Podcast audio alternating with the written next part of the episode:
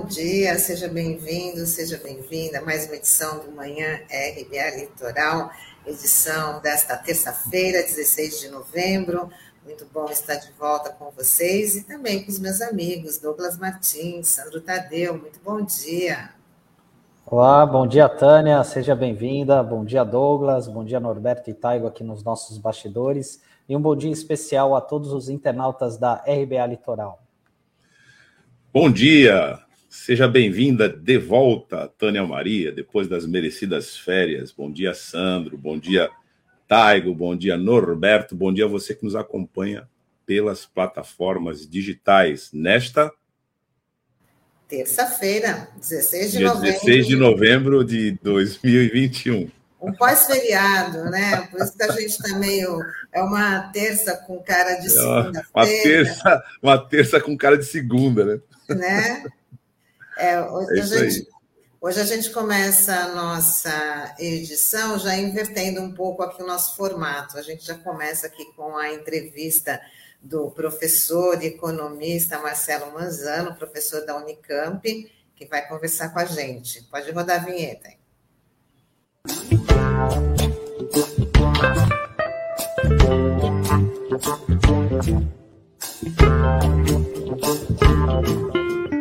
Bom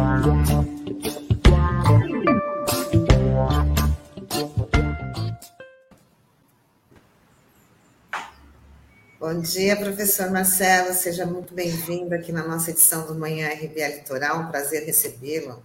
Bom dia, é, prazer é meu. Bom dia, Tânia. Bom dia, Douglas. Bom dia, Sandro. E bom dia a todos os internautas que nos acompanham aí. Bom, bom dia, professor Marcelo. terça-feira. Professor, é, sei que o senhor vai falar aqui do, do CAGED, do cenário econômico, mas vamos começar já falando da fake news do Paulo Guedes de ontem, que lá em Dubai ele mostrou pro, lá para os empresários né, um Brasil que realmente não existe, falou de um grande crescimento da economia brasileira e que não é o que a gente está vendo. Né? Então, mais uma fake news aí desse, desse governo.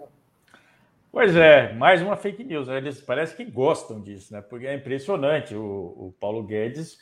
Uma coisa é o sujeito contar lorota sobre coisas que não são é, fáceis de atestar, mas mentir sobre o crescimento do PIB do Brasil é qualquer investidor lá que estava na plateia, o cara pega o celular e confere, quer dizer, o Brasil está na rabeira, né? Por conta da, da, da diversas é, equívocos desse governo, seja na área econômica, seja na área da gestão da pandemia, seja nas relações internacionais. Então, o Paulo Guedes realmente supera na capacidade de contar mentira, porque é muita bobagem que ele é capaz de dizer. Né? Ele, pra vocês terem uma ideia, né, o PIB do Brasil esse ano, ele diz que a gente está crescendo acima da média mundial. O PIB do Brasil está crescendo 4,9% ao ano, o mundo está crescendo 5,9%, um ponto acima.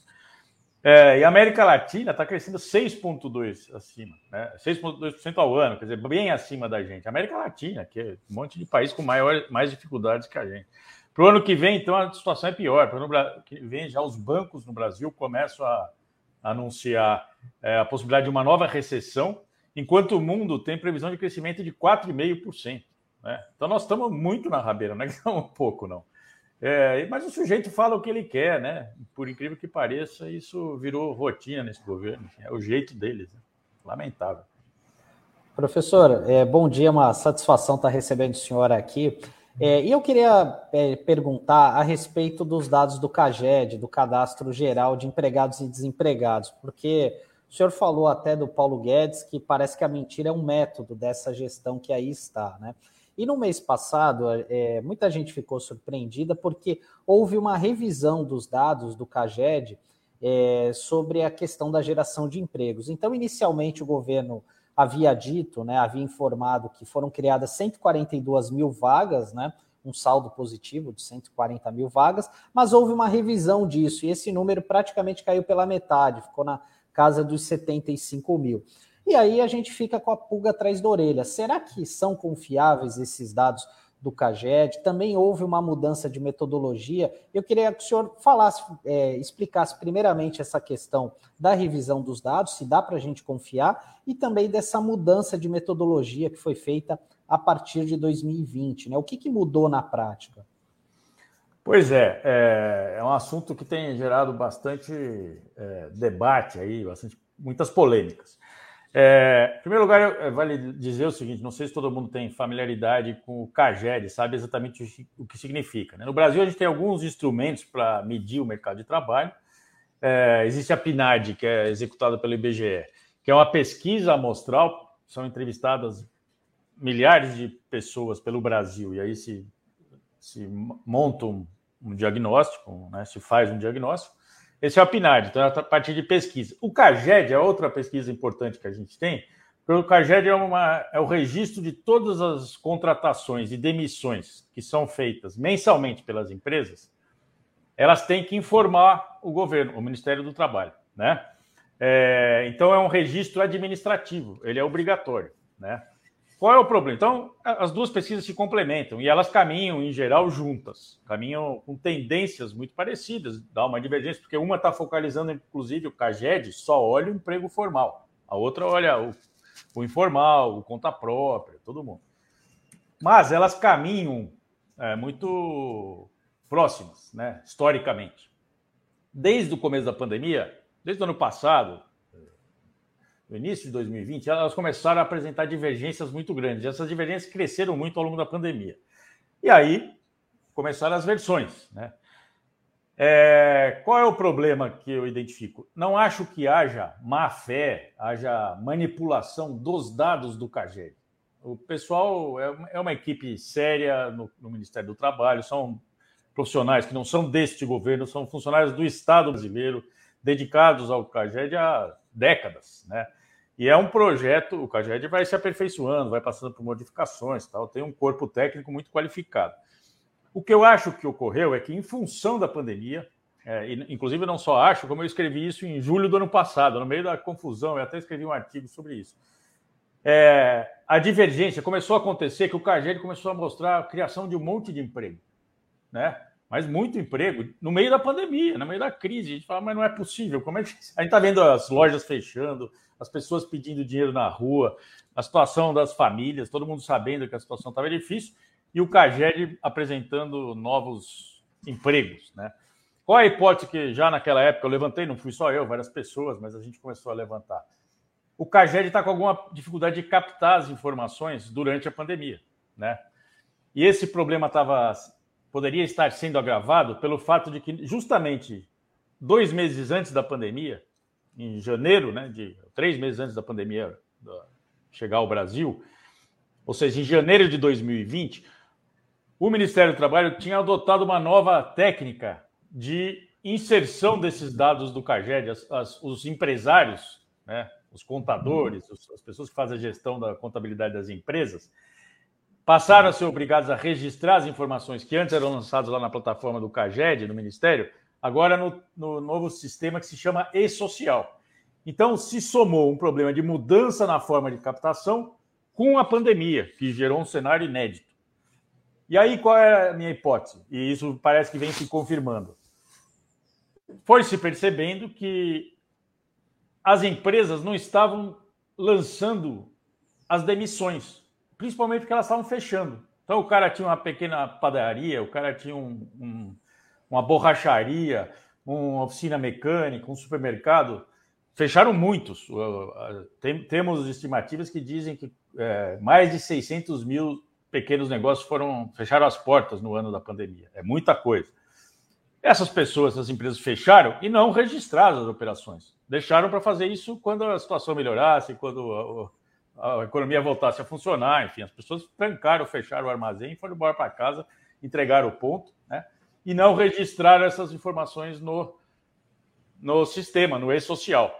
Entretanto, aqueles que estavam contratando, e sempre tem gente contratando, tem gente demitindo, tem gente contratando a cada dia, a cada mês, como as contratações permaneceram e depois na recuperação, quando a pandemia foi melhorando, as empresas voltaram a recontratar, inclusive os antigos funcionários, só aparecia o registro da contratação e não aparecia o registro da demissão. O resultado é que gerou um saldo que parecia que a gente estava no melhor ano de emprego no Brasil. E o Paulo Guedes, e aí sem tem má fé, o Paulo Guedes, o Bolsonaro, o governo de modo geral, comemorava esses dados do CAGED sem É, então, essa era a má fé.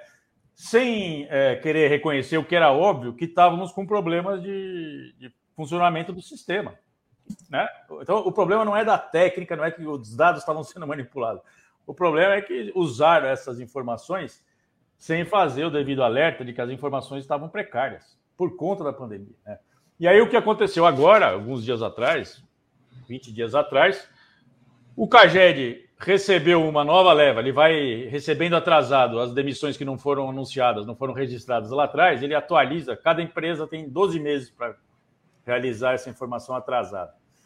À medida que isso foi chegando, eles fizeram uma atualização do, do sistema e aí se registrou, se percebeu que de fato não tinha sido gerado esse monte de emprego, que a diferença entre contratados e demitidos era muitíssimo menor do que o governo estava anunciando, né? Mas o que é lamentável é o governo ficar cantando de galo sabendo desse problema todo. Isso não era nenhum mistério, né? Como eu disse, eu que não sou ninguém, escrevi lá uma nota no, onde eu trabalho, lá na Unicamp, e nós escrevemos, junto com outros pesquisadores, uma nota dizendo: olha, provavelmente esses dados são, não são confiáveis.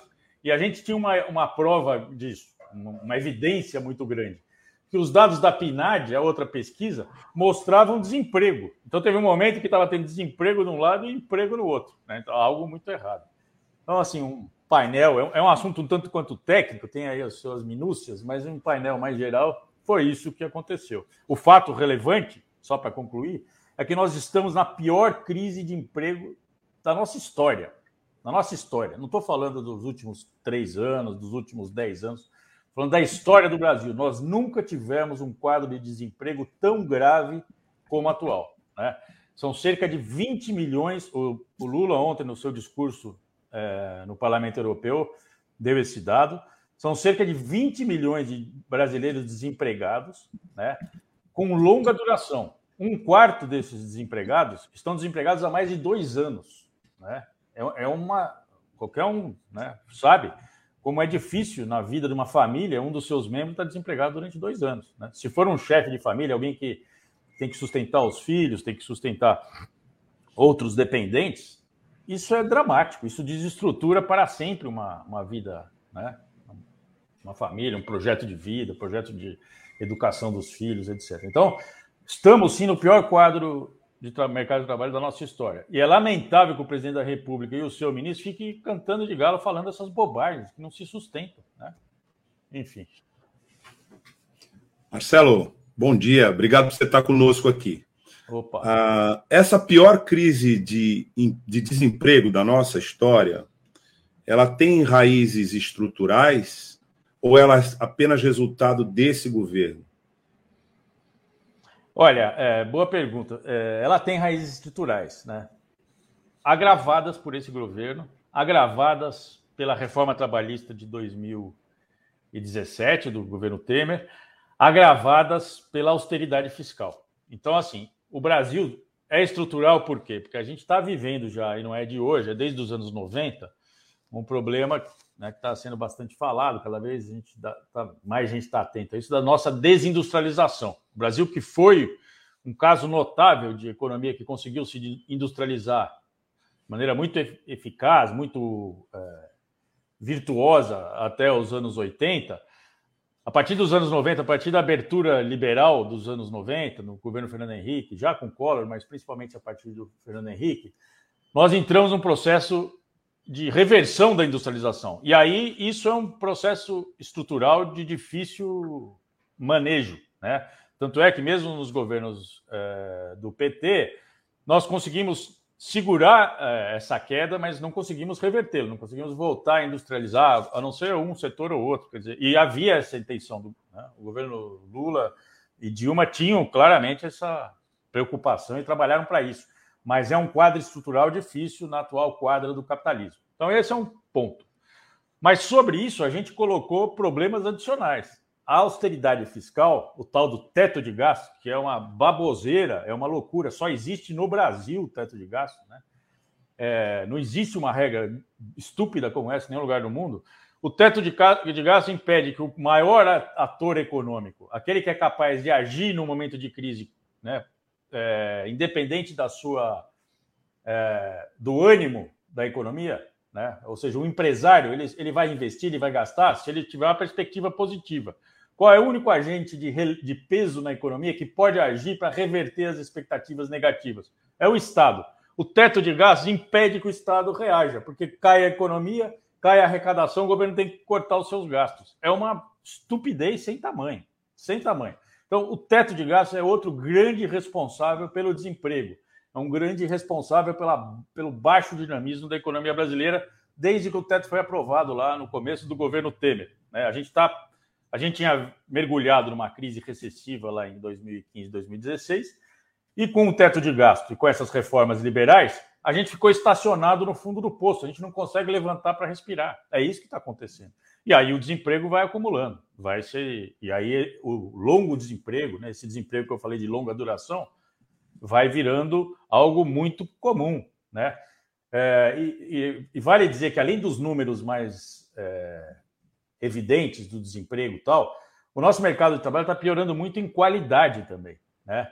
Por conta dessas coisas, por conta dessas, dessas é, reformas neoliberais, é, por exemplo, por conta do, da reforma trabalhista. Então, por exemplo, a gente nesse quadro de baixo dinamismo econômico, de desindustrialização, a gente tem assistido à explosão de ocupações de conta própria. Então, o cara perde o emprego assalariado, o cara perde, né, tinha um vínculo trabalhista em alguma empresa tal, mesmo que informal, tinha lá uma relação assalariada, as pessoas estão sendo demitidas e para sobreviver elas estão indo trabalhar de se virar, né? que a gente chama na viração. Então está crescendo de forma expressiva no Brasil desde a reforma trabalhista e, e agora, na saída da pandemia, isso está voltando com tudo, os ocupados por conta própria, que é o cara que vai trabalhar de marreteiro, o outro vai vender, né? Vai virar vendedor eh, avulso, vai, vai fazer o que der, né? O quebra-galho. É, isso já é, né, é o maior contingente de trabalhadores no Brasil são os trabalhadores por conta própria, né? A maior categoria, vamos dizer assim. É, já são quase 30 milhões de pessoas. 30 milhões de pessoas. Né? É, um, é um país né? trabalhando por conta própria.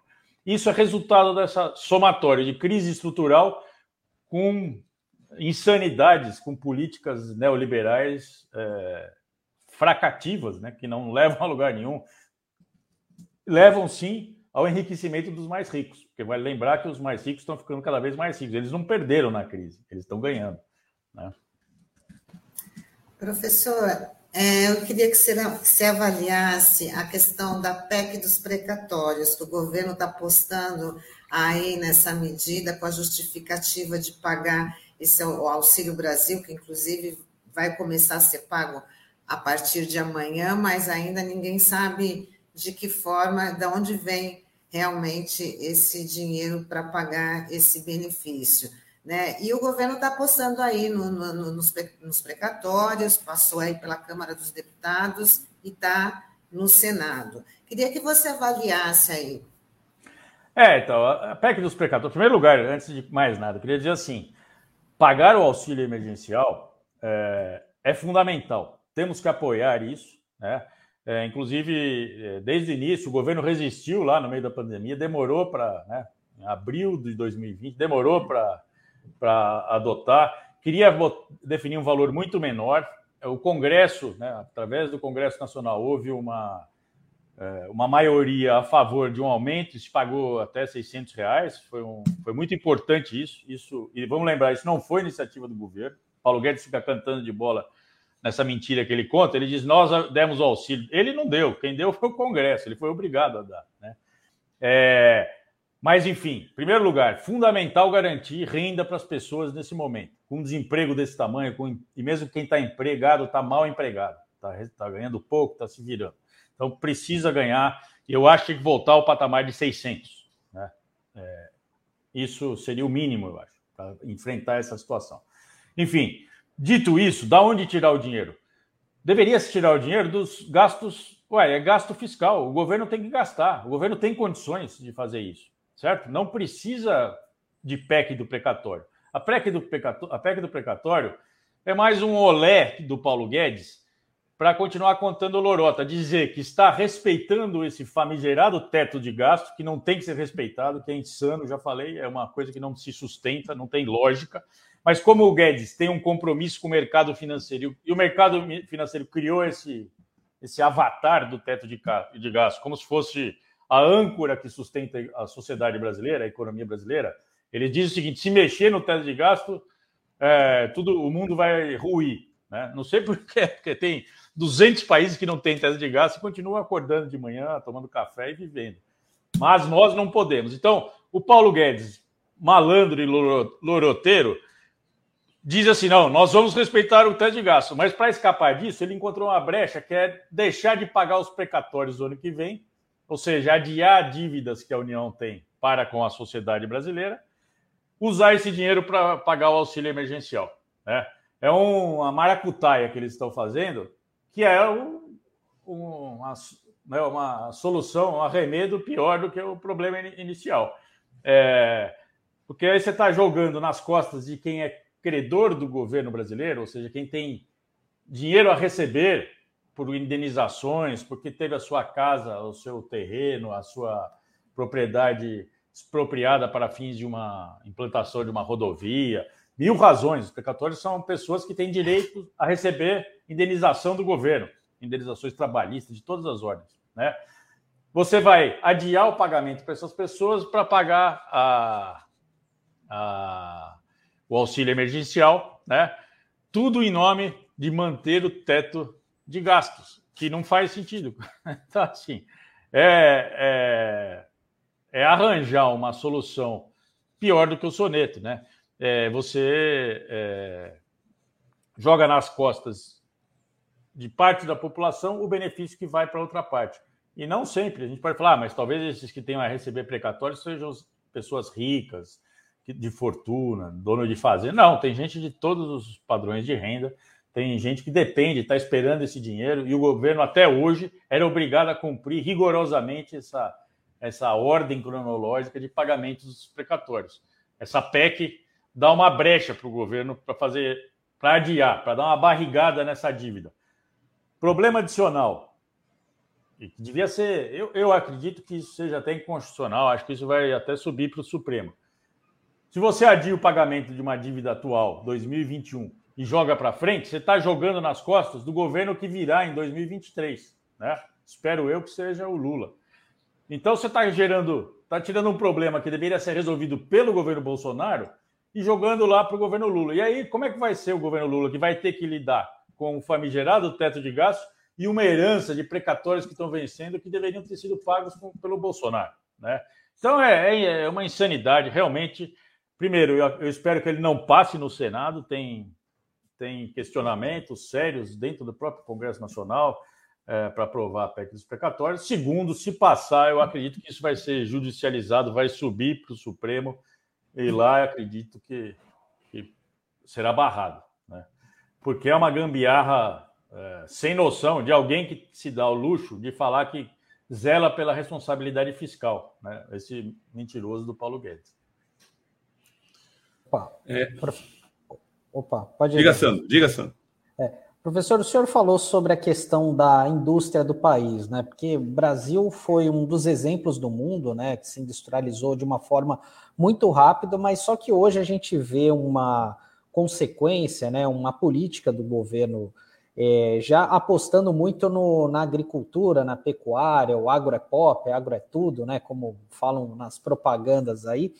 É, e a gente não vê essa política industrial, um fomento à política industrial e também é, é um mercado cada vez mais dominado pelo rentismo. Né? Como é que o senhor vê, enxerga uma saída para isso? Porque o Brasil é um país onde é muito privilegiado do ponto de vista natural, de energia, enfim. Como é que o senhor acredita que a gente possa reverter é, um pouco essa, esse quadro?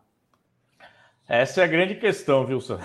Essa, essa é a chave da, da questão. A gente vai ter que enfrentar isso, né? Quem quer que seja o próximo presidente da República vai ter que lidar com isso, é, porque o Brasil precisa retomar o, a industrialização, né? Precisamos recuperar. Agora, essa tarefa é uma tarefa, por um lado, complexa, que existe muito planejamento, exige muito planejamento, muita ação do Estado. Não acredito em qualquer possibilidade. Não acredito, não, tenho certeza. O mercado não fará isso. Não será por livre, por espontaneidade das forças de mercado, né, da concorrência, o que quer que seja. É preciso uma ação muito efetiva do setor público brasileiro, do Estado brasileiro, os bancos públicos brasileiros, as estatais brasileiras, e, e, acho até que é o caso de criar novas estatais, estatais em setores estratégicos, como, por exemplo, na biotecnologia, na área de fármacos. Né? A gente está vendo a experiência de, da Fiocruz durante a pandemia. Vamos catapultar esses projetos, vamos usar nosso poder de fogo para dinamizar alguns setores da economia que são altamente. É, é, que empregam muito, que geram valor agregado, geram riqueza, geram conhecimento e geram bem-estar. A saúde é um deles. Então, por que não termos uma grande é, estatal, uma empresa de economia mista, produtora de fármacos? Nós, o SUS é o maior comprador de medicamentos do mundo. Não existe outro comprador de medicamentos como o SUS. Porque não tem um outro país que tenha a seguinte combinação: população grande, sistema único de saúde. A Índia tem uma população muito maior que a, que a gente, a China também, só que eles não têm um sistema único de saúde unificado. Né? Os Estados Unidos têm uma população grande, não tem um sistema único, é, o sistema é privado, é tudo fragmentado. A gente tem um sistema único, população grande. Nós temos, portanto, condição de dizer: olha, queremos produzir, ou o, o Ministério da Saúde vai ao mercado e diz: eu quero produzir aqui no Brasil, quero comprar aqui no Brasil milhões de caixas de tal ou qual medicamento, de tal ou qual equipamento hospitalar, ou de gás, o que quer que seja. O poder de fogo da compra pública do SUS é brutal. A gente tem que usar isso para desenvolver a indústria nacional, seja ela pública ou privada. Então, assim, para desenvolver Fiocruz, para desenvolver a, as farma, farmacêuticas que já, já, existem no Brasil, as que produzem equipamentos para hospital, é, né, móveis, é, equipamentos de é, informática, o que quer que seja, a gente tem que usar o poder de fogo do Estado para puxar a industrialização. Acho que isso, estou dando exemplo aqui da saúde, mas pode ser feito em várias áreas. Né? É, na área de biotecnologia, a gente tem muito. O Brasil tem algumas vantagens que a gente não usa. Né? A gente deixa solto. É, por exemplo, a, o grande acervo de diversidade é, biológica que a gente tem no país. Vamos usar isso a nosso favor, desenvolver novas substâncias, né? Novos, é, novas é, plantas que são úteis para a reprodução da vida, que são úteis para a alimentação. A gente não olha, a gente não olha para isso, né? A floresta é um patrimônio é, extremamente valioso. A gente não, não, não, enxerga isso, não dá valor a isso. Né? As nossas riquezas minerais é um outro, né? um outro é, campo importante desde que sejam explorados de maneira inteligente, sem degradar é, o meio ambiente, sem deixar isso na mão de empresas privadas que simplesmente exportam a matéria bruta, né?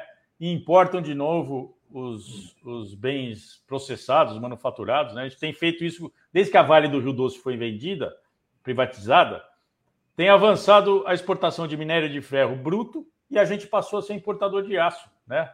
É, a Vale, a companhia Vale do Rio Doce, quando vai construir as suas estradas, as suas ferrovias, ela importa o aço para fazer os trilhos. Ela é produtora de minério de ferro. Pô, não daria para a gente fazer isso aqui, né? Leva, atravessa o mundo para depois voltar como. É uma coisa básica, não estamos falando de chips, de equipamentos sofisticados.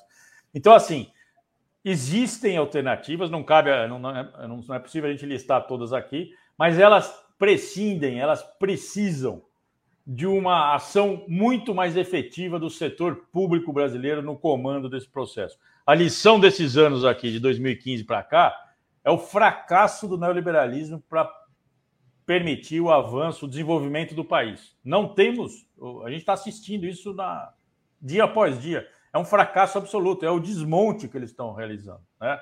E para reverter isso, precisaremos ter uma ação inteligente, e efetiva do Estado, né? muito mais é, efetiva do que conhecemos, por exemplo, nos anos 2000. Nós tivemos, é, ao longo dos governos aqui do Estado de São Paulo, nós temos quase 30 anos de governo do PSDB no Estado de São Paulo. Né? um programa ininterrupto de é, privatização do Estado, inclusive com é, uma presença importante né, no centro do Estado é, dos interesses do capital financeiro, né, com a transferência para esse setor de uma parte grande da arrecadação. Então, essa lógica, aqui no Estado de São Paulo, né, que se radicalizou também a partir do governo Bolsonaro, a partir do golpe de 2016, ela, ela se estabelece é, desmontando o Estado. Né?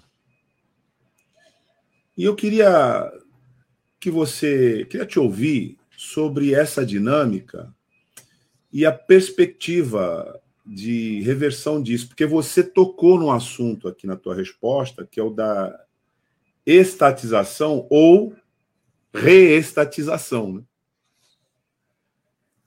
Então, queria ouvir um pouco, queria que você falasse um pouco mais sobre isso, já que é, isso significa a intervenção do Estado numa direção inversa né, ao que nós temos hoje, e por que que isso interessaria a sociedade como um todo?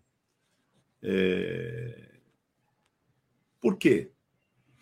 Então, deixa eu, acho que você lembrou bem, quer dizer, o estado de São Paulo, né, perto do Bolsonaro, a gente passou a, né, por contraste, a gente passou até a achar que o estado de São Paulo tem uma gestão neutra, mas é péssima a gestão dos 30 anos de PSDB em São Paulo, é, é um desmonte, né? só que é menos barulhento do que o Paulo Guedes, não, não é tão espalhafatoso, mas é um desmonte radical. Nós nos livramos, nós livramos, nós entregamos de graça e de maneira estúpida patrimônios do, do, dos paulistas, né, das estatais paulistas, que não só tinham grande valor, como eram potentes ferramentas para o desenvolvimento estadual, né? Uma delas, que foi muito mal falada, é, né, que fizeram a caveira, é o Banespa, por exemplo. O Banespa era uma instituição importantíssima para o desenvolvimento do estado de São Paulo. Deve ter gente, até sei de gente que estuda isso, mas que você pega é, a privatização do Banespa, que virou, foi comprado pelo Santander, é, significou retirar do, do Estado de São Paulo a, a, a, possibilidade de fazer política de desenvolvimento industrial, porque o Banespa financiava projetos de desenvolvimento regional, né, para trazer empresas para São Paulo, não só empresas, atividade econômica, desenvolver projetos. Então, assim, as privatizações são muitas as privatizações, né? É, lembra, eu estava falando de fármacos aqui, recentemente foi fechada a fábrica é, estadual aqui que tinha, estatal, como é que ela chama? FURP, Fábrica, eu não lembro da sigla, mas era de FURP. FURP era uma, FURP. Era uma fundação. Fundação de remédios, era para produzir remédios para isso. o sistema público de saúde no estado de São Paulo. Ela é lá do, é, vem de longe a FURP, né? Eu me lembro. Fundação para o Remédio Popular. Isso, isso. Obrigado. Fechou, agora, foi agora. Foi o Dória aqui há um ano, sei lá, um pouco antes da pandemia, né? Vamos lembrar que o Dória queria fechar o Butantan. Agora ele está defensor do Butantan. Ele tinha proposto fechar o Butantan. Ele estava sucateando o Butantan, estava tirando investimento ano após ano do Butantan. Então, assim, a, gestão dos tucanos é, sobre as estatais paulista, paulistas é lamentável, né? Eles, eles é, é um retrocesso. O que fizeram com a ferrovia paulista, quer dizer, tinha trem para boa parte da, da, do interior de São Paulo, você podia ir de trem, né, de passageiros, de carga, o que quer que seja. Foi reduzido ao mínimo isso. Né? É, eu me lembro, por exemplo, nos anos 70, uma vez eu fui para Campos de Jordão de trem. Tinha um trem, significa que até chegar lá passava por um monte de cidadezinhas no Vale do Paraíba, então saía aqui da estação Júlio Prestes em São Paulo, né? Campinas ia de trem para Campinas, né? A cidade tem um fluxo, uma, fluxo diário, esse eixo da Anguera aqui, brutal, de quantas pessoas passam todo dia, né, e ficam indo de carro. Os governos paulistas foram fechando essas ferrovias. Então, assim, é, é bem lembrado, o, a gestão tucana sobre é, o setor estatal paulista é muito ruim. Mas aí, então, eu queria dizer, aproveitando a sua pergunta, por que a relevância desse setor estatal? O setor estatal sempre. Se a gente for ver a história do Brasil, a industrialização brasileira, que o Sandro fez referência, nós somos um caso lembrado e notável no, no mundo. Fomos, né? Até os anos 80, de industrialização. Qual foi o nosso, a nossa grande, nosso grande achado? Foi ter as estatais como a ponta de lança de um processo de desenvolvimento, desenvolvimento econômico. Em cada setor de atividade, tínhamos lá uma grande estatal, a Petrobras é uma das que sobrou, mas tínhamos, por exemplo, a Siderbras, Siderbras, que era de todo o complexo do aço, né? Então, era uma estatal, uma holding estatal com várias subsidiárias espalhadas pelo Brasil e todas elas demandando de, é, produtos, serviços de empresas privadas. Então, elas abriam espaço para as empresas privadas avançarem. Era assim, foi assim que se estruturou. Você pegar qualquer empresa privada aí, dos mais bolsonaristas que tem, vai ver a origem do cara, como é que foi o seu pai, o seu avô, como é que ele surgiu? Ah, por causa de um projeto que teve aqui na minha região, que foi o Estado. Então, era o Estado que puxava, eram as estatais que puxavam. Isso era verdade lá e é mais verdadeiro ainda hoje. Por quê? Porque hoje o capitalismo está num, num, momento, numa era, num, numa, ele, ele se transformou de tal maneira que o capital privado é extremamente arisco, muito mais do que era em 1930, muito mais do que era em 1960. Arisco por quê? Porque o mundo está globalizado, as fronteiras estão abertas e o capital financeiro especula com dinheiro em massas de capital a cada dia, entrando e saindo do país, o que torna a vida nos países muito instáveis para investimentos de longo prazo. É muito difícil você imaginar que num país da periferia do capitalismo, a não ser a Alemanha, a Suécia, Estados Unidos, o Japão, e a China, que é outra realidade, a não ser esses países é, onde há alguma previsibilidade econômica de longo prazo, na periferia do capitalismo, só um louco vai construir uma fábrica de cimento, uma fábrica de computadores. Do ponto de vista privado, o cara não vai arriscar. Ele não vai, e não é porque não vai arriscar o dinheiro dele, mesmo que ele tenha dinheiro, os capitalistas não investem em dinheiro pessoal, ele não põe o patrimônio da família. Isso faz o dono do bar, o, o nosso parente, é assim que funciona o grande capital ele toma crédito. Agora, o, o, quem oferece crédito não oferece crédito para projetos de longo prazo em países da periferia. Então, se a gente ficar esperando chegar o investimento privado, a gente vai morrer na míngua, porque não vai chegar. Diante desse cenário, quem pode reverter isso?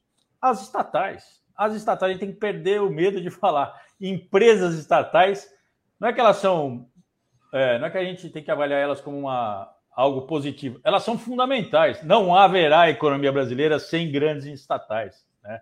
Esse é o ponto. Esse é o ponto. E as estatais também, aqui no Brasil se criou o mito de que as estatais são é, ineficientes, são inchadas tal. Isso é um mito, isso não, é, não era assim. É, isso foi muito produto de uma campanha do, aí no começo dos anos 90, do Collor de Mello, coisa dos Marajás, etc no momento que a economia brasileira vivia uma crise profunda e de fato as estatais tinham sido sucateadas, estavam mal na fita. Eu lembro, né? Nós todos aqui em São Paulo, em qualquer lugar do país, você ia pedir um telefone, instalar um telefone fixo, na época não existia celular, demorava cinco meses, demorava um ano. Claro que todo mundo reclamava disso, mas isso era um problema da crise violenta que o Brasil viveu nos anos 80. Não era do modelo de gestão estatal, é do, do fracasso que foi o enfrentamento da crise.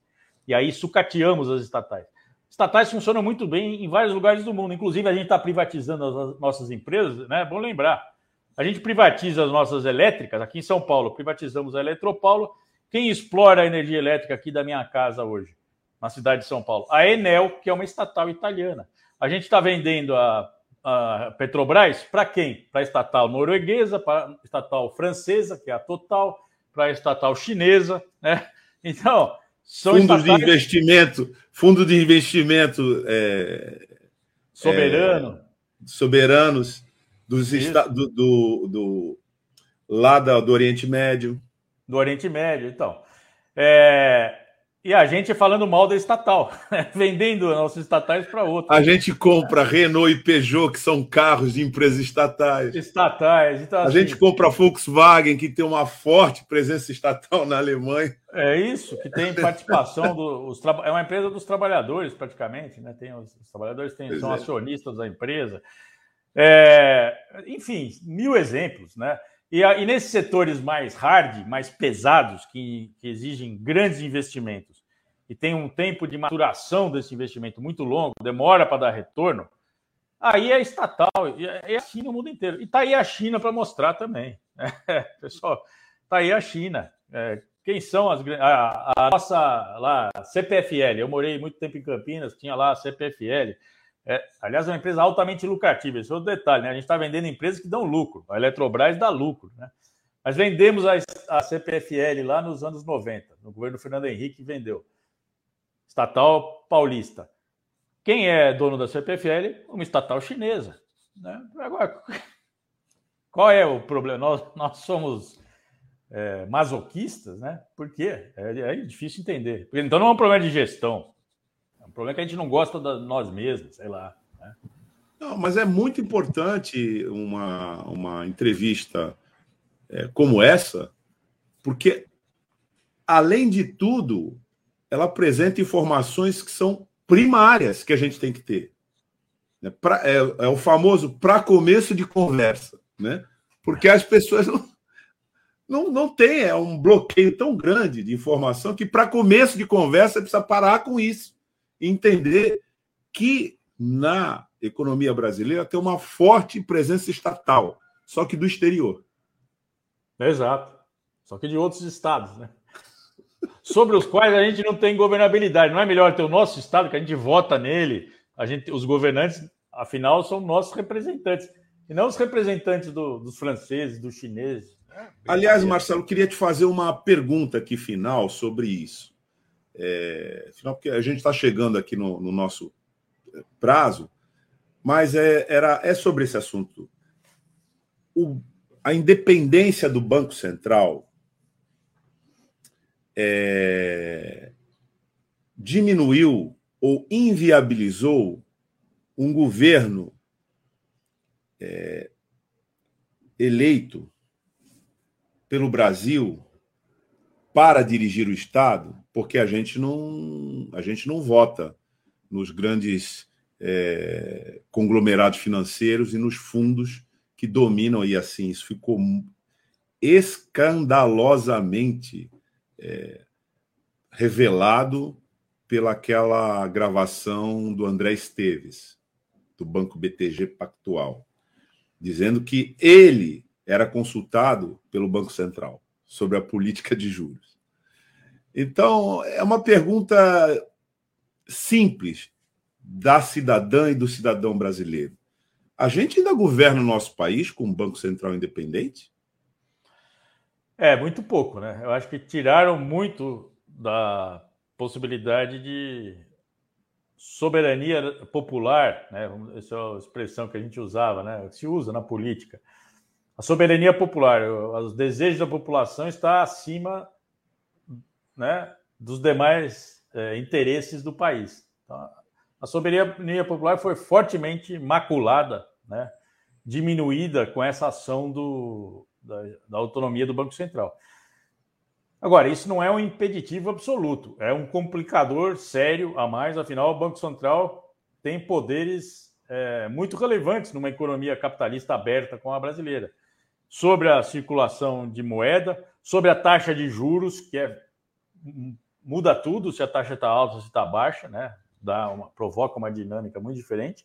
Sobre o câmbio, né? A gente está vendo aí, por exemplo, a má gestão do Banco Central atualmente, com a taxa de câmbio permitindo uma desvalorização descontrolada do real, está levando a essa inflação. E aí você vai ler na Folha de São Paulo, no Estado de São Paulo, no Globo News, eles dizem é, é o teto de gasto que está sendo ameaçado. É, é o câmbio, é a má gestão do Banco Central, independente deles. Né? É disso, é ponto, é uma, isso. Enfim, agora, e acho que você revela, você lembra aqui essa entrevista do, do André Esteves, né?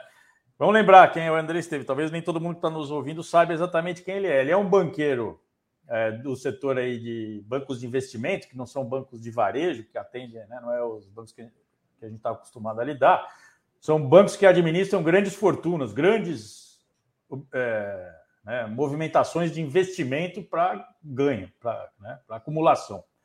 Não é para oferecer crédito para liquidificador, poupança, etc. O BTG. ele era sócio, né? Do Paulo Guedes. Paulo Guedes saiu do BTG para ir para o governo. Então, assim, primeiro estamos falando de um sócio do ministro da Fazenda, né? Ministro da Economia, esse bravateiro aí. É, segundo, naquela entrevista, ele revela o que a gente, nos nossos estudos, na, na, os economistas ficam batendo a cabeça, debatendo e tal, que é a chamada dominância das finanças no mundo atual, no capitalismo atual, a financiarização. O Paulo Guedes revela isso com toda clareza. Quem domina é ele. Ele dá, naquela entrevista vai mostrar, não sei, ele tá, pelo que eu entendi naquela entrevista, ele está num grupo de investidores, está meio que cantando de gala, assim, falando, ó, eu, eu sou bambambam, bam, bam, eu quando preciso eu falo, aí ele disse na entrevista, quando eu preciso eu falei com o presidente do Banco Central para orientar ele sobre a taxa de juros, opa, não podia, mas ele, ele fala isso como se fosse um, né, uma carteirada dele. Na mesma entrevista, ele fala que conversou com o Barroso do STF para convencer os ministros do Suprema Corte, para que eles entendessem a importância de dar autonomia para o Banco Central. Ele fala isso, né? Ele, ele, tinha que ter vergonha de falar isso, mas ele, ele vende, isso faz parte do portfólio dele.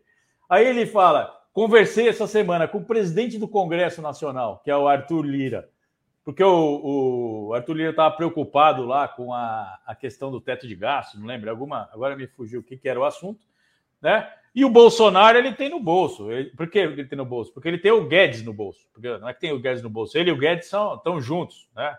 Estão ali firmes e juntos atuando em prol do capital financeiro, um no governo, outro no BTG, da onde o Guedes saiu. Se não me engano, esse G do BTG é de Guedes, né? Era a sigla dos sócios. É Bolzano, não sei o que lá, uma coisa assim. É, então, assim, nessa entrevista, é uma prova escarrada do domínio das finanças sobre a economia nacional, né? A gente aí, muitas vezes, né, no debate da esquerda, talvez as pessoas falam, ah, burguesia nacional. A burguesia nacional é uma coisa difícil de mapear, é, porque ela é um bloco fracionado. Tem o agronegócio, que cresceu muito nos últimos anos, e a gente tem que é, ter uma maneira de lidar com isso. O agronegócio é importante para o país, mas não pode ter. É, o país não pode ser conduzido pelos seus interesses, ele tem que estar subordinado a um projeto nacional. E as finanças também é a mesma coisa. As finanças não podem, elas fazem parte do, do capitalismo brasileiro, fazem parte, mas elas não podem ser a cúspide do sistema, o topo do sistema. Não tem que estar tudo subordinado aos seus interesses. Então, a gente. E o Banco Central Autônomo significa que entregamos a economia para as finanças, para os interesses do mercado financeiro, né? que são interesses de curto prazo, não são interesses em levar a ferrovia a lugar nenhum, não são interesses em desenvolver a igualdade uma, ou reduzir a desigualdade regional que existe no Brasil. A gente tem uma desigualdade regional imensa. Se você jogar para o mercado, essa desigualdade vai se agravar. Né? Vou dar só um exemplo para terminar eh, a respeito disso.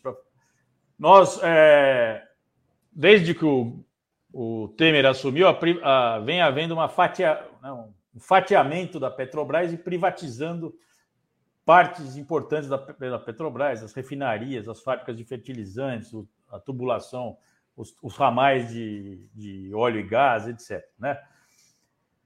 À medida que foi entregando para o mercado, todos os investimentos da Petrobras, as, as fábricas produtivas da Petrobras, refinarias e todo esse sistema que compunha a Petrobras estavam espalhados pelo território nacional, foram refluindo e hoje estão concentrados aonde? Onde tem o coração da economia brasileira, que é São Paulo e Rio de Janeiro. Se concentraram nesses dois estados. Isso é de interesse nacional? É de interesse nacional que a Petrobras reverta dinamismo econômico só para São Paulo e Rio de Janeiro? Não era bom que estava lá em Abreu Lima, em Recife, que estava no, no Ceará, com a refinaria do Ceará, é, em Pacem, é, que estava no Paraná com a fábrica de fertilizantes, privatizou e isso virou poeira. Isso sumiu. Né? E, a, e o pessoal canta de galo. A Petrobras está líquida, ela está ela tá com pouco compromisso de dívidas, porque não está investindo, está tá, né, tá transferindo. Aliás, deu lucro como nunca para os seus acionistas. Né? Enfim, então temos que enfrentar esse poder desmensurado, absolutamente desmensurado, dos grupos financeiros do Brasil. Né?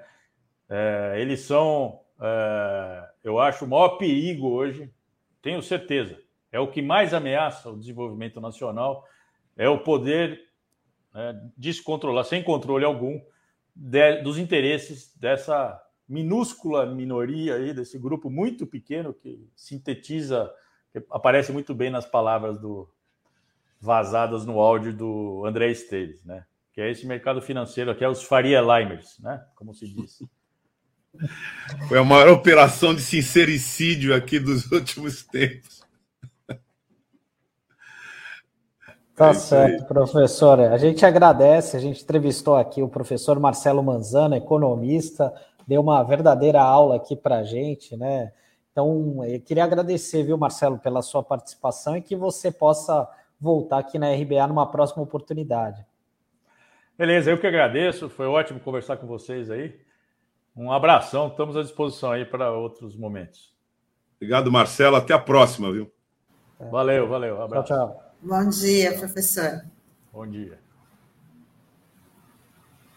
Bom, então hoje, como a gente inverteu aqui o nosso, o nosso formato, né? Começamos com a entrevista, vamos aqui só comentar algumas notícias da, que estão aí em todos os sites, em todas as TVs, em todos os veículos de comunicação, para falar mais do, do mico do, do presidente Bolsonaro, os discursos de mentiras em viagem a Dubai, o presidente Jair Bolsonaro falou para investidores que a Amazônia não pega fogo por ser úmida e ainda convidou os árabes para fazer um passeio na região para comprovar essa versão. O presidente reclamou das críticas que o Brasil sofre por conta das queimadas. Essa é mais uma fake news de Bolsonaro, já que em outubro ah, foi queimada uma área de 877 quilômetros quadrados, sendo a pior marca desde 2015. Enquanto isso, na Bélgica, o ex-presidente Lula foi aplaudido de pé durante a conferência de alto nível da América Latina no Parlamento Europeu. Lula fez o discurso principal. O evento foi promovido pelo Bloco Social Democrata da Casa Legislativa. Além do ex-presidente petista, participaram do evento José Luiz Rodrigues Zapatero, ex-primeiro-ministro da Espanha, Cláudia Lopes Hernandes, prefeita de Bogotá, Colômbia, e outras lideranças políticas internacionais. Vamos ver aí o vídeo do, do ex-presidente Lula lá no Parlamento Europeu.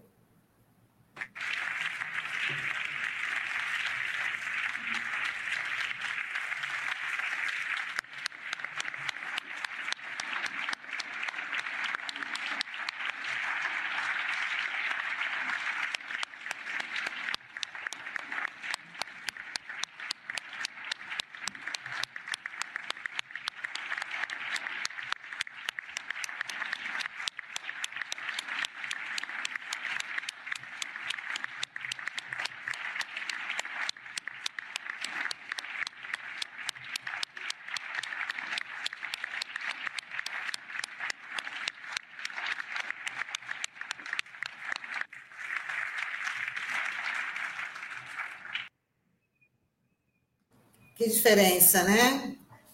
Bom, que diferença. Na verdade, na verdade, você tinha chamado para dizer Vamos ver o que disse o presidente Lula lá no. Não, era só para mostrar como é que ele foi ovacionado. O discurso também foi bastante, teve uma grande repercussão, né? Mas só para mostrar assim a diferença de tratamento. O Bolsonaro lá na, quando teve na, na Itália, que pagou vários micos, né, um isolamento total. Agora, eu... lá, lá em Dubai, falando essas fake news. Eu... Mas eu acho que vale a pena a gente é, destacar aqui algum, alguma passagem, né? De por que, que esse discurso foi tão aplaudido. Então, eu vou então botar umas aspas aqui do presidente Lula né, nesse discurso lá no Parlamento Europeu. Ele disse o seguinte: o Brasil é o país que, num passado muito recente, encantou o mundo com suas políticas inovadoras, que retiraram da extrema pobreza 36 milhões de pessoas, o equivalente à soma das populações inteiras de Portugal, Suécia, Dinamarca e Irlanda. O Brasil é o país que assumiu voluntariamente diante do mundo o compromisso de reduzir em 75% o desmatamento na Amazônia, como forma de conter a emissão de gases poluentes. E cumprimos, disse ele, antecipadamente nossa promessa. Entre 2004 e 2012, nós de fato reduzimos em 80% o desmatamento da Amazônia, contribuindo para minimizar o avanço das mudanças climáticas. Fecha aspas. É importante é, o discurso feito pelo cidadão ex-presidente Luiz Inácio Lula da Silva no Parlamento Europeu, não apenas pelo significado que ele próprio representa de um outro Brasil, mas pela possibilidade de que nós recuperemos a nossa dignidade e o nosso respeito como nação no mundo. Porque desde o golpe de 2016, é, a gente vem perdendo o respeito. E com o governo que chegou ao poder fruto desse golpe em 2018, a gente foi completamente desmoralizado com a agravante da pandemia e das políticas públicas negacionistas que deixaram o mundo incrédulo. Como um país de 230 milhões de habitantes foi sequestrado por, pela estupidez na forma de política. Então, essa intervenção, repito, do cidadão Luiz Inácio Lula da Silva, que para que houvesse o sequestro da política por essa estupidez, ele, Lula, foi ele próprio sequestrado no cárcere da Polícia Federal e lá foi mantido até que as eleições acabassem, mas ele foi mantido lá por 580 dias. Para depois toda essa farsa ser desmontada, peça por peça, tijolo por tijolo, item por item, mentira por mentira, para que esse governo que assaltou o Brasil, que entrega ao Brasil, que desmoraliza, esculhamba com o Brasil, fosse possível, essa operação foi feita. Então, talvez nessa reação do Parlamento Europeu tenha muito da consciência da injustiça e da violência política contida nisso. E, claro, da perspectiva de que isso se reverta. Isso porque é, causar um Brasil, causar um mal para o Brasil na forma de política de violência contra o povo preto, na forma de política de desemprego contra os trabalhadores e trabalhadoras do país, na forma de agressão e destruição da natureza, é causar um dano de grande monta para o mundo. Porque, em muitos aspectos, esse governo que aí está virou um problema mundial. Porque não dá para você transformar um país continental. Aliás, não dá para você transformar lugar nenhum nisso. Mas nós estamos falando aqui especificamente de um país continental de 8 milhões de quilômetros quadrados e mais de 200 mil habitantes. Não dá para você transformar isso numa espécie de cloaca do mundo. Aqui tem gente. Aqui tem biodiversidade. Aqui tem vida. Não dá para transformar o Brasil na capital mundial da necropolítica. Acho que o simbolismo, e por isso que eu dei essas aspas aqui, ele falou muito mais outras coisas, mas acho que o simbolismo dessa afirmação é que está por trás é, da reação do Parlamento Europeu, é que fez os parlamentares da Europa levantar e aplaudir o cidadão Luiz Inácio Lula da Silva, pelo símbolo e pela perspectiva que ele próprio pessoalmente, afinal de contas, se trata de um personagem histórico em vida no nosso país, que está nessa luta desde 1970 e tal, mais especificamente nesse 70 e tal, em 78, quando começou a primeira greve dos metalúrgicos do ABC se insurgindo contra o que era, na época, uma versão do que é hoje o governo entreguista, submisso, e capacho de investidores internacionais. Então, acho que esse é o significado é, da reação do Parlamento Europeu pelo discurso do presidente Lula. E isso não é qualquer coisa. Como diria, né, Douglas, não é para qualquer um, né? Muitos querem, mas poucos conseguem, né? Então a gente está ilustrou aí com o ex-presidente Lula lá na, na Bélgica, né, no Parlamento Europeu, e o Douglas aqui resumiu aí a importância da, da presença do ex-presidente nesse tour pela que ele está fazendo aí pela Europa, né? Tentando resgatar aí um pouco da, da imagem do Brasil, que cada vez por onde o Bolsonaro passa é, é um estrago só, né? Bom, então a gente. Né, Sandro? Não, é, sem contar, assim, é, como a gente falou aqui, né? O Bolsonaro é um método, né? Essas mentiras, né, que ele conta, é, sobre essa questão da Amazônia que não queima, porque é uma floresta molhada, enfim, né?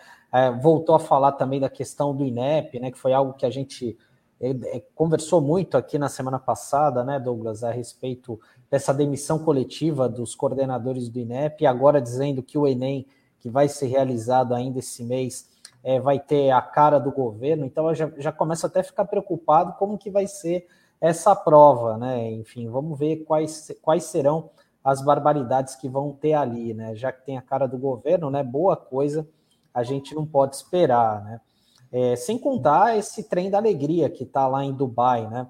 É, que está em Dubai com muitas pessoas lá. Magno Malta, que foi ex-senador, que foi cotado para ser vice do, do Bolsonaro, aquele um vereador de Belo Horizonte aí reacionário, tal de Nicolas Ferreira, os filhos do Bolsonaro, enfim. E sobre a questão do Lula, né? Eu até ia mencionar esse aspecto que a Gabriela está citando aqui, né? Que no Parlamento Europeu, ele durante a coletiva de imprensa ele condenou, né, o bloqueio criminoso imposto a Cuba há mais de 60 anos, né? Enfim, o Lula destacou bastante sobre isso e também a fala dele no final do discurso dele foi bem interessante, que ele reafirmou aquela questão de da gente pensar numa nova governança mundial, né? Como a questão de você repensar o Conselho de Segurança da ONU, que foi uma bandeira levantada durante o governo, as gestões do PT, né, sempre bateu nessa questão, e de pensar uma, um outro mundo possível, numa economia mais justa, livre da, dessa exploração né, da força de trabalho e sem a destruição do meio ambiente, que é uma política do atual governo Bolsonaro. Né? Então, esses foram alguns pontos também de destaque aí da fala do ex-presidente Lula. É, Sandro, não é possível, né, uma, uma, uma afirmação como essa sobre a floresta amazônica, que é a maior floresta tropical do planeta, uma, uma afirmação que ela é, ela é tão é, irreal que não dá para não qualificar uma afirmação como essa como uma afirmação estúpida. Essa é uma, formação, é uma afirmação estúpida, mas dita em um foro que vai repercutir mundialmente, como repercutiu, sobre essa condição da floresta amazônica ser uma floresta tropical e úmida e, portanto, não pega fogo. Gente. E as imagens registradas por satélites. E os índices de desmatamento que são apresentados, inclusive pelo INPE, e que causaram, vamos lembrar, a demissão de uma das gestões do Instituto já nesse governo.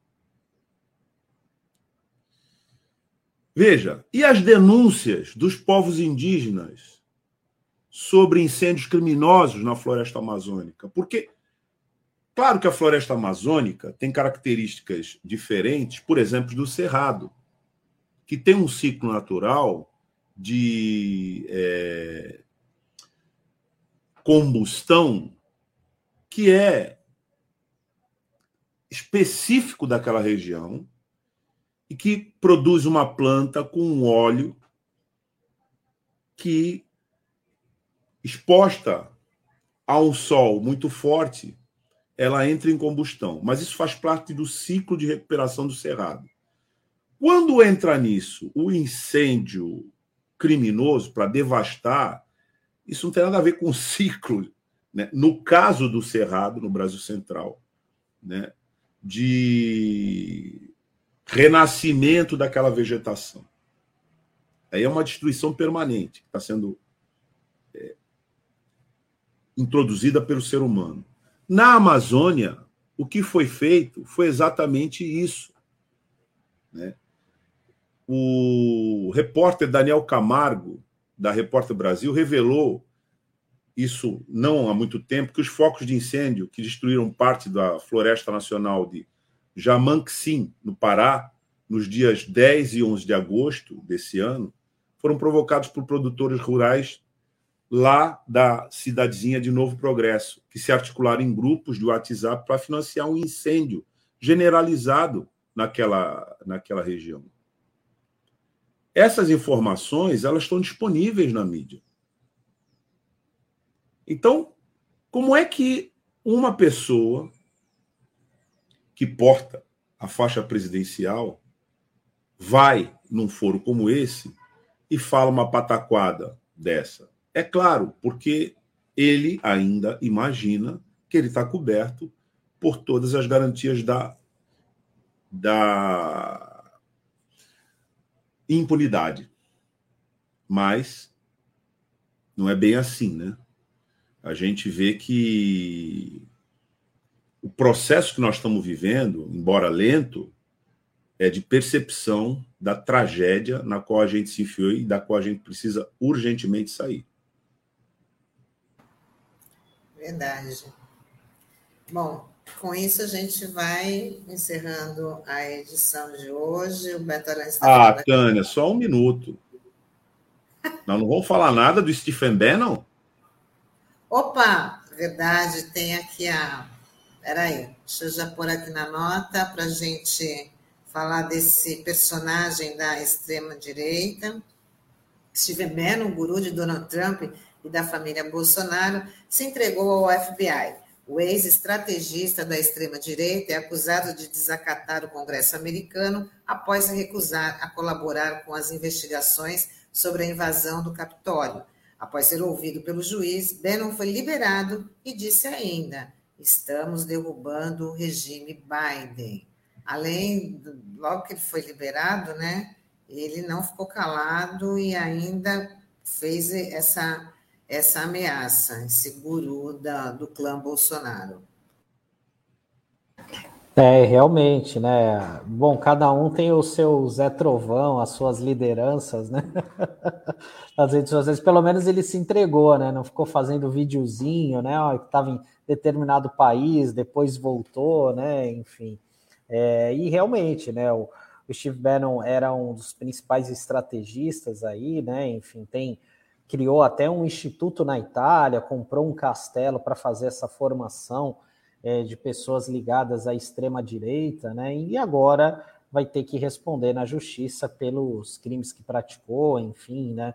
Porque é um personagem que que ajudou, mudou a história do mundo de uma certa forma, né? Acabou desestabilizando muitas democracias, a começar pela, pela questão do Brexit, né? Nos, é, na, na Inglaterra, né? Da separação é, do, do, Reino Unido da União Europeia, que provocou bastante repercussão. Depois nós tivemos a eleição do Donald Trump é, nos Estados Unidos, e depois, como consequência disso, também por conta dos métodos utilizados, a gente acabou resultando na, numa conjunção de fatores, né? além dos métodos, Operação Lava Jato, enfim, acabou resultando no Bolsonaro na eleição do presidente Bolsonaro. Né? Então, realmente, agora ele vai ter que responder na justiça por tudo que cometeu e ajudou a, explicar, né, enfim, esse fenômeno que infelizmente está aí pelo mundo inteiro. Né?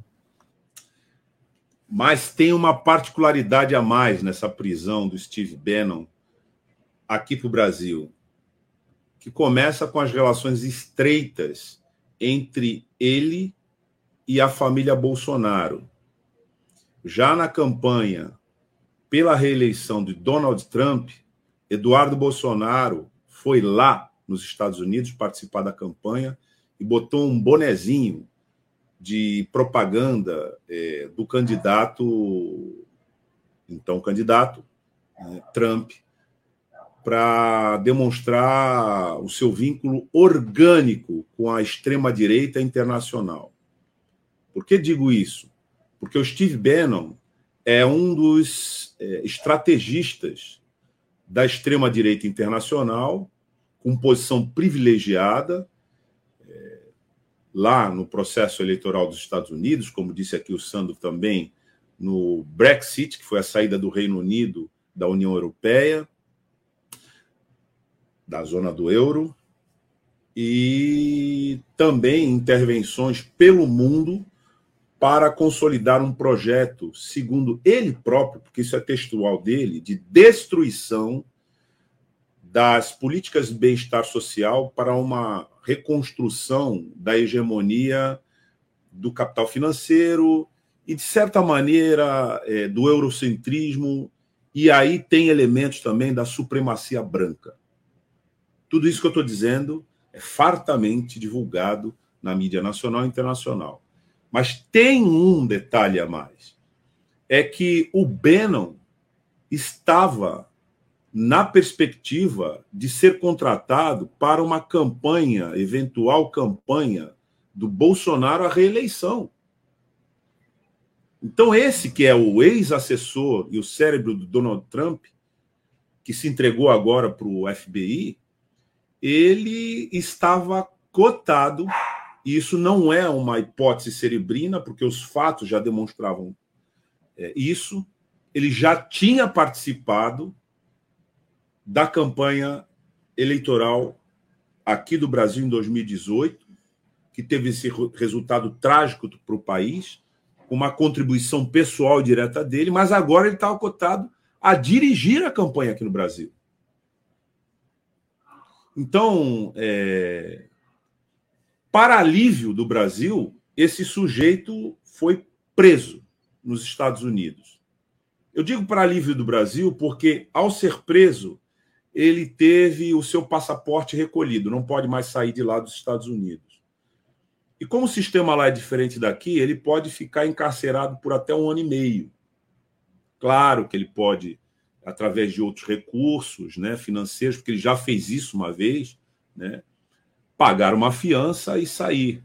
Mas, com o processo em andamento, o passaporte dele fica retido.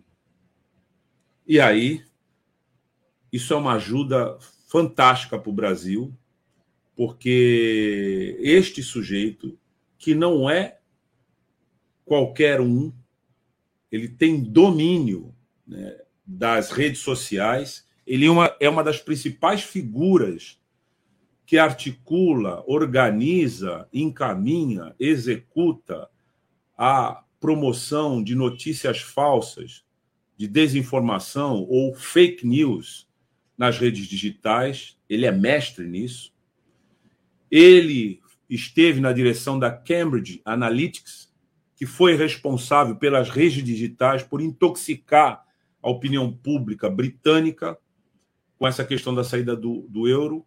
E ele, através da Cambridge Analytics, vinha prestando, naquela época, consultoria para governos de extrema direita, para que, através desses recursos no meio digital, pudessem, mediante fake news e outros expedientes, intoxicar a opinião pública em seu favor, em desfavor da própria sociedade minimamente civilizada pelo mundo. Então, o significado dessa prisão não é só para um certo alívio dos Estados Unidos. Lá ele está respondendo, inclusive pela incitação da, da, da, da ocupação do Capitólio. Mas é porque ele estava na linha de direção da campanha pela reeleição da extrema-direita, do neofascismo e de todo esse fundamentalismo conservador e anticivilizatório que vai, tudo indica, se reapresentar para a candidatura presidencial ano que vem e tem uma baixa importante com a prisão deste cidadão, que acho que para a gente classificar num nome, né, é um sabotador profissional do regime democrático pelo mundo. Verdade. Bom, é, como só reforçando como você colocou, né, Douglas, ele foi, ele se entregou ontem ao FBI, né, acabou sendo detido, foi liberado em seguida, desde, é, porque acabou concordando com as exigências, que é fazer uma apresentação semanal, né, se apresentar semanalmente e entregar aí o passaporte. Então a gente pode se despedir dos nossos internautas. Vamos lá, terminando a nossa edição de hoje do Manhã RBA Litoral, agradecendo a interação dos nossos internautas, né? Obrigada aí pela companhia e já pedindo para compartilhar o nosso conteúdo, né? Que isso é muito importante. Essa, nós estamos aí aqui nessa web rádio que é um projeto da Fundação Setaporte, junto com o Sindicato Setaporte. Então, é muito importante a, a, o compartilhamento, os likes, ajuda muito a gente a continuar aqui todos os dias com vocês. É isso aí, Tânia. A gente agradece a audiência, a interação de todos os internautas aqui conosco e a gente se vê amanhã. Até amanhã, 9 horas da manhã, no tchau, Manhã tchau, RBA Litoral. Tchau. Tchau, tchau, pessoal. Até.